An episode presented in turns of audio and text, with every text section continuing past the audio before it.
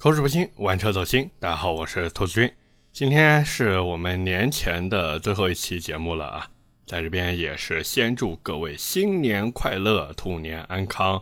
那么今天这期节目呢，我们就不聊车吧，毕竟也聊了一年的车子了，所以今天这期呢，也是和大家闲聊一下吧，好不好？想到哪里就说哪里吧。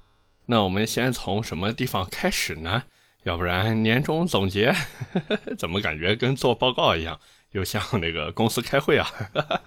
这个年终总结啊，其实我感觉也没什么好说的，毕竟去年的最后一期节目好像也跟大家聊了一下吧，是不是？那当然啊，过完春节假期以后呢，确实也会有一些新的动作，就比如说停车场的视频节目啊，我呢也是和传谣呀、三刀啊在里面聊了一下。准备过完春节假期以后呢，就着手开始做。那做视频呢，它毕竟有一个大概的形式嘛。我们目前规划的就还是保留这个两个人对谈的一个形式，包括布景呢，其实也想的七七八八的，大概就是两个人面前摆一张桌子，桌子上面呢放一个电脑。本来呢，三刀还说：“哎呀，兔子传谣，你们这两个人对吧，都买外星人了，要不然你们把你们这个外星人摆在前面。”后来我们跟他说不行，摆不了。然后三刀就很疑惑呀，说你们为什么摆不了呀？那我们呢就跟他说呀，我们这两个人对吧，买的都是台式机，怎么摆呀？对不对？根本没办法摆。然后三刀想了一想，嗯，也是啊。所以这个，呃，后来我们就想啊，说摆什么电脑呢？转头又看了一下我的办公桌，嗯，地球人啊，好吧，那就摆那个吧。所以各位应该能看到，到时候就是一个小圆桌子上面摆了一个特别陈旧的地球人。有可能那个风扇还在那边哇哇哇哇响，这到时候会想办法解决这个风扇响的问题啊。反正大概的这个视频形式呢就是这个样子。我和传谣呢两个人聊聊完以后呢，后期那边再做处理，包括什么剪辑呀，包括配一些动画效果呀，包括配一些插图呀、资料视频啊什么的。反正大概就是这么一个规划。那具体的这个视频上线时间呢，还是要看看年后。因为各位也都知道，做一档视频节目，它不是说我和传谣把脚本写好就可以的，包括还要跟视频组那边协调，因为整个场景的布置呀、灯光怎么打呀，还有我们这个后期对吧？拍完以后还要剪辑，这些其实都要和视频组那边好好的沟通，所以也是希望能够尽快上线吧。毕竟这也是啊，很多人翘首期盼的兔子传谣，你们到底长什么样？是不是？那这个新的视频节目上线以后呢，大家就能看到了。那看的方式呢，其实也很简单，因为 ID 是不变的，还是停车场嘛，所以大家可以在抖音、快手、哔哩哔哩，包括还有懂车帝、西瓜视频，然后还有什么来着？哦，还有微博，对，有微博和小红书啊，这里面都有停车场的账号。当然，现在大家搜可能不一定能搜得到啊，因为这个要由我们的同事来进行一个统一的注册，所以这等注册好以后，反正大家闲的无聊就搜一搜，然后点播关注吧，好不好？那么除了停车场的视频以外呢，还有就是我自己的一个视频啊，包括还有直播，我呢也是想要搞起来。其实我自己的这个 就不图什么挣不挣钱的事情了。停车场那个呢，还是想要能够进行一个商业变现的。毕竟我们这做到现在啊，音频节目真的是挣不到钱。那各位也都知道，对吧？停车场呢，它其实是隶属刀老板公司的，所以这个节目呢，肯定是要考虑一下商业变现的问题。这个也是请各位多多理解，多多包涵，好不好？那我自己的节目呢，包括我自己的这个视频呀、音频呀，还有准备做的直播这些，这个我是真的没有去想什么挣不挣钱的事情，就是想找一个机会能跟大家多聊两句啊，多唠唠嗑。那包括我自己的这个视频呀，还有直播呀，我目前规划的时间节点呢，就是准备等搬了新家再做，主要是因为一个我现在住的这个地方呢比较乱。所以拍出来的这个效果呢就不会很好。我前段时间还试了一下，出来的效果嘛，反正有一点惨不忍睹啊。所以也是想等搬了新家以后，毕竟那边一个装修呢比较好看一些，再一个呢那边的环境啊比较好一些。那除了这个整不整洁的原因以外呢，还有一个就是我现在住的这个地方网络环境也不是很好。那大家也都知道，做视频啊，拍视频、录视频可能对网络没有什么要求，但是做直播的话呢，我不可能说你们在那边看着啊，突然卡一下、卡一下，然后又卡一下，这个观感肯定是不太好的。所以等搬了新家以后再搞吧，这个好饭不怕晚嘛，对吧？而且除了这两个原因以外呢，其实我还有一个比较纠结的地方，就是我自己做视频、做直播，那肯定是要有一个 ID 的嘛。这个 ID 怎么弄？我说实话，我到现在都没想好，因为我很纠结，到底是弄得跟音频这边一样，就叫“兔子的玩车日记”，还是说再弄一个 ID，比方说什么“兔子说车”“兔子喊车”，呵呵反正这个兔子肯定是要在 ID 里面的，不然你们也不知道是我的号码。所以在这边呢，也是恳请各位能不能给我一点建议，就包括这个 ID 怎么取啊，尤其是这个 ID 怎么取，各位也是拜托帮我出出主意，好不好？反正关于我自己这边呢，来来回回就这么两件事，一个是停车场那边要做视频了，再一个我自己的这个玩车日记啊，我个人的这么一个账号呢，也是说准备给弄起来了。那还是那句话，烦请各位多多支持，点赞、评论、加关注，好不好？那除了这个以外呢，也是跟大家聊一聊别的事吧。我看最近有不少朋友啊都在问我说：“哎呀，兔子，我这个过年这段时间啊，假如说车子要做车辆养护的话怎么办？因为这个买车卖车什么的，大家也都比较熟悉了嘛，就是会避开春节这么一个时间段。”因为大家也都知道，春节这个时间段里面，不管是买车的还是卖车的，当然 4S 店卖车，它肯定是说一直在营业的。一般只有这个二手车啊，二手车的门店啊，包括车贩子哦，不对，现在已经没有车贩子了。一月一号起，各位，从今年的一月一号起，二手车已经要正规化、公司化了。所以聊到这个二手车，我也是插一句，就是我估计从今年年后开始的二手车市场呢。有可能会迎来一波涨价潮，而且这边还有一个要提醒各位的，就是自从二手车这个行业公司化、正规化以后呢，有些二手车贩子呢，他就想了一个新方法，是什么呢？就是以寄售的方式，注意是个人寄售的方式，他呢就等于从中居间啊，帮你进行一个售卖，以这种方式呢进行卖车。所以各位，我是建议你们啊。如果说过完年以后你有买一台二手车的打算，一定要注意这种寄售的二手车能不碰尽量不要碰，因为我说句不好听的，假如这个车子出了什么问题的话，你甚至有可能都找不到人。所以各位，我这么说懂了吧？那回到这个车辆养护上面来说啊，因为很多朋友都问说，哎呀，兔子，我这个要是车子到保养时间了，对吧？我这正好卡在过年期间，怎么办呢？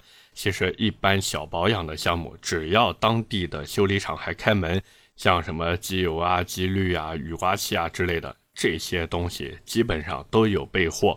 不过注意了，像一些大件，我们不说什么发动机、变速箱这些啊，就比如什么刹车盘、刹车皮，甚至轮毂、轮胎之类的，除非你是那种啊特别热销的车子，像什么轩逸、朗逸、卡罗拉之类的。那你去那些品牌专修店呢，应该还是会有货的。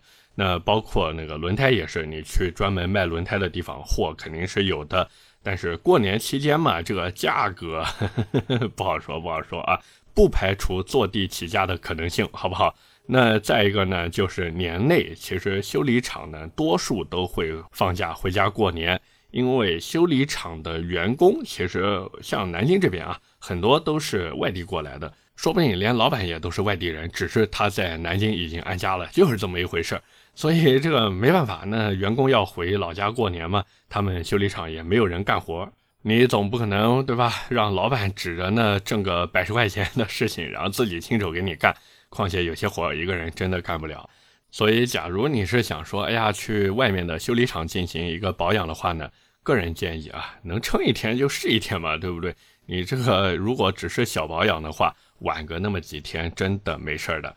那假如说啊，你特别心急啊，我这个不行，我不做保养，我这个啊老是弹提示消息，我这就特别的不爽，怎么办呢？其实也可以去那个 4S 店啊进行一个养护的服务，因为 4S 店那边呢过年期间都是有值班的。那你如果要做小保养的话呢，店里面这些材料一般都会备齐。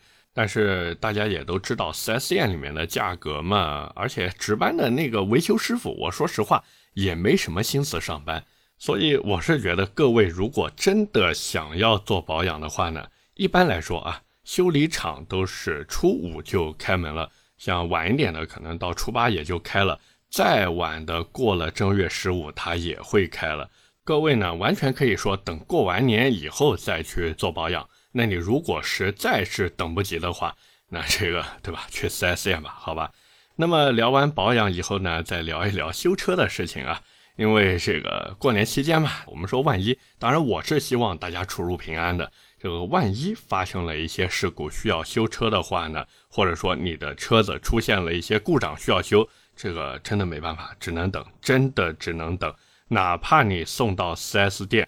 哪怕说送到 4S 店以后，定损员都过来给你定完损了，基本上这个车子也是要等到节后才能给你修。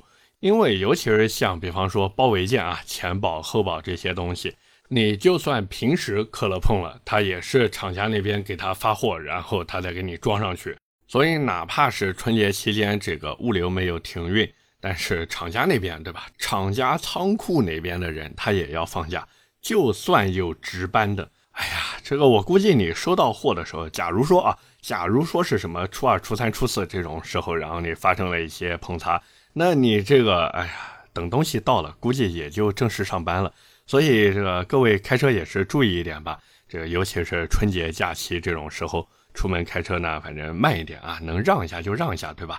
你让他插个队挤你一下，你也不会少块肉，最多呢就是心里不爽一下，是不是？但是转头你再想想，这地球是圆的呀，是不是？他挤到我前面又能怎么样呢？说不定他开两步以后就碰到并驾齐驱的轩逸、朗逸、卡罗拉，那这个时候，对吧？你这么想一想，是不是心里一下就好受多了啊？那么聊完修车呢，再说一说洗车吧。这个也是，哎呀，最近真的贵呀，真的贵。像我办卡的地方都跟我说，哎，不好意思，我们最近这个洗车啊都不能用你的洗车卡了，全都是一百块钱洗一次。这个真没办法，大家都想过年期间干干净净的出门嘛。可是这些洗车店的员工，其实那和修理厂都差不多啊，都是外地过来打工的。所以这时候呢，因为要让人家也有这个充足的时间回家过年嘛，那一般来说呢，就会提前几天放假啊。像我们公司楼下的那个洗车店，好像这两天我看那个人啊都走的七七八八的差不多了。所以各位如果真的想洗车的话呢，一定要做好这个花大价钱的准备啊。当然，如果你觉得说，哎呀，一百块钱弄个普洗实在太贵了，这个不行，看看吧，有没有惊喜。毕竟这个惊喜，我问了一下，好像两百块钱啊。这个多花一百块钱，然后里里外外洗的都比普洗更干净，这么算算，好像还是惊喜更划算一些啊，是不是？那当然，我也知道，肯定有朋友好奇说：“哎呀，兔子，那你这个过年前洗车了没有？”我跟你们说，没有，我真的没有洗车，因为我是一个比较无所谓的态度。像我有时候实在看不下去，那大不了自己擦一擦嘛，对不对？而且过年假期就一周呀，就七天的时间，这晚一周洗车，这啊问题不大，问题不大啊。那么除了这个洗车贵呢，其实剪头发也挺贵的，最近。像我去公司，我发现，嗯，好像大家都把头发给剪过了。那包括我呢，也不例外。像我家楼下有一家我经常去的理发店，反正我是在周一，也就是十六号的时候呢，就把头发剪好了。那时候呢还没有涨价。但是后来我去公司嘛，我问团队里面小伙伴，我说，哎，你们这个剪头发多少钱？有说五十的，还有说八十，说一百的。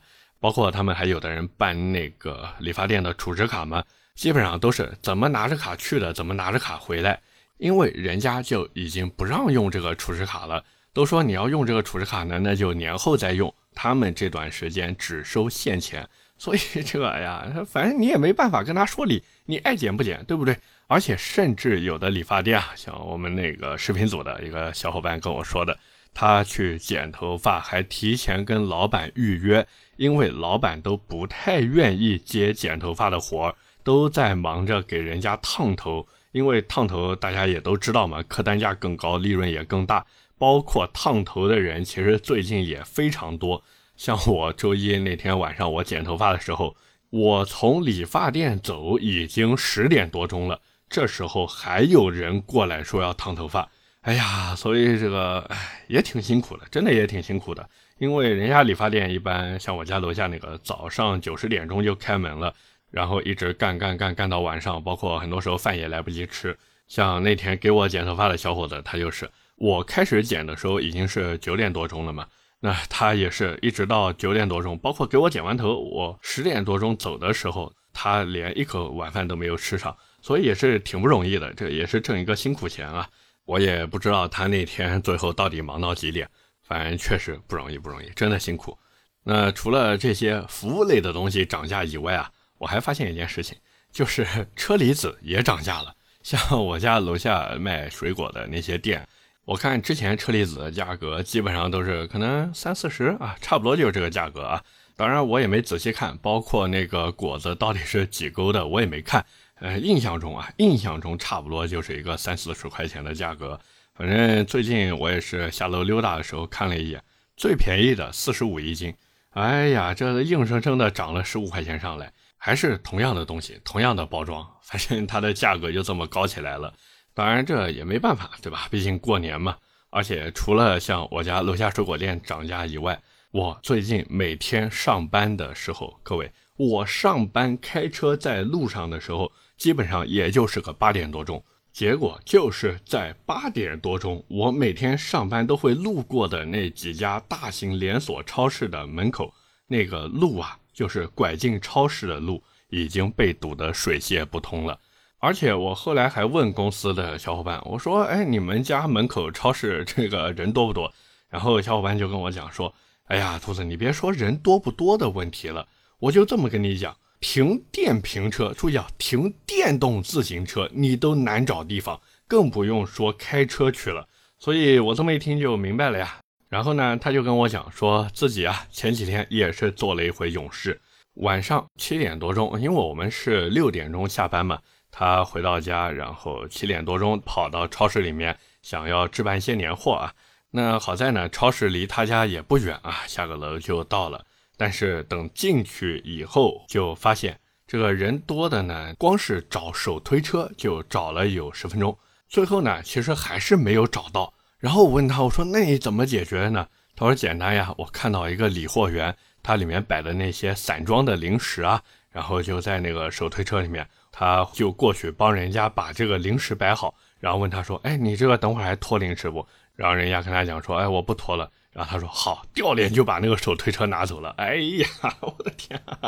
但是他后来也跟我讲说，这拿了手推车其实也没什么用，因为超市里面人实在太多了，基本上就是跟着人流在往前走。你说你要想拐个弯，不好意思，什么叫身不由己？这个时候就叫身不由己。逛到哪边那真的是随缘，所以一路上一定要放亮自己的眼睛，提前做好规划，想买什么赶紧就拿，往购物车里面丢。你但凡停一下，那后面车子就撞上来了。所以这个，哎呀，真的是不容易，不容易。反正跟大家聊了这么多呢，也是闲扯几句吧。包括还有很多朋友关心说，哎呀，兔子，你这个过年期间到底准备干嘛呀？其实我过年期间真的也没有什么太多事情可以干，因为一个呢是今年就不回西安过年了，就是整个春节假期基本上就是待在南京嘛，所以行程安排呢，其实也都是在本地啊。毕竟我家孩子也还小嘛，才两岁半，对不对？你说带到外地去玩也不太现实啊。那在南京呢，其实各位也都知道，每年比较火热的项目是什么？就是过年期间啊，最火热的项目可能就是看花灯。所以我也是计划说带家里面人一起去看看灯。那除了这个以外呢，就是放一放烟花嘛。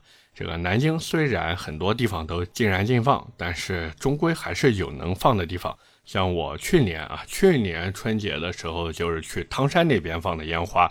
说实话，后来回头想一想，可能自己也不需要买烟花，因为尤其是那种往天上放的烟花，你放完以后啊，你都不知道哪个是哪个，真的，你都分不清哪个烟花是你放的。反正大家都在那边放，叮当咚当，然后啪啦啪啦啪啪啪，你在底下看，哇，好漂亮啊！然后一问，哎，我们那个烟花是什么造型的呀？刚才哪个是我们的？不知道，所以这个，我今年在想，要不然就不要买那些往天上放的烟花了，就多买一些什么仙女棒呀、加特林啊这种啊，哒哒哒哒往那边放，哎，挺好的，挺好的。反正来来回回呢，就这么些规划。像什么走亲访友的呢，该走还是要走的，对不对？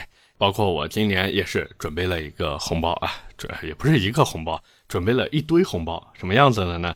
就是那种叠在一起以后啊，是一个长方形，但是它呢可以把那绑绳子解开，然后一拉开，哇，里面全是红色飘飘，就跟那个春联一样，哎，我觉得还挺好玩的。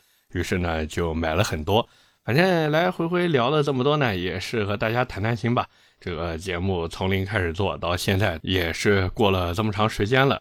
总的来说还行啊，符合我的预期。那我自己之前也说过，我这个人目标定的比较低，所以呢就比较知足常乐。